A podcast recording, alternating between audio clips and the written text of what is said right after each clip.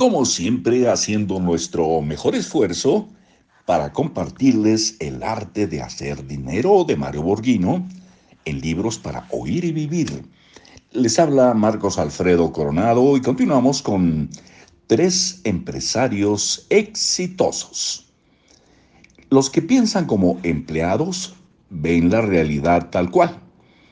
Las eh, cosas viejas, las tierras áridas, los empresarios ven las futuras eh, residencias, las granjas eh, productivas, porque su mente dimensiona el mundo de las posibilidades. La mentalidad del empresario puede aprenderse a cualquier edad y en cualquier circunstancia. Muchos empresarios iniciaron su imperio cuando perdieron su empleo o cuando decidieron asumir un riesgo mayor. Veamos tres casos relevantes para que usted se convenza de que no necesita poseer una inteligencia superior para construir un gran imperio ni capital, solo grandes ideas. Jorge Vergara. Bueno, aquí intervenimos nosotros. Eh, ya es finado Jorge Vergara pero lo pone de ejemplo hace 15 años el autor. Este mexicano de 50 años eh, tiene un perfil de empresario versátil, pues lo mismo es dueño de equipos de fútbol que productor de películas, ámbitos en los que su trayectoria ha sido larga y exitosa.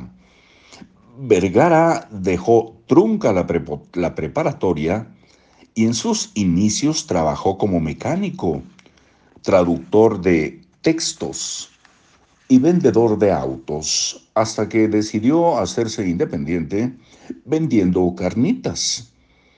Después ingresó a la empresa Herbalife, donde le propuso al dueño hacer crecer el negocio con otros productos, pero este no se atrevió a correr el riesgo.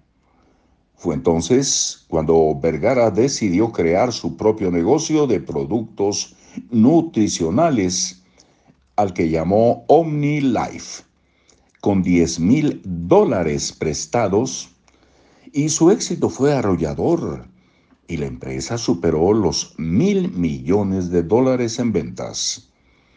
Hoy día su presencia se ha extendido a Estados Unidos, España, Argentina, Colombia, Costa Rica, El Salvador y otros países. Vergara también ha ingresado en el terreno de las telecomunicaciones y además de tener eh, su propio programa de radio, edita una revista y opera una empresa de entretenimiento y una productora de discos.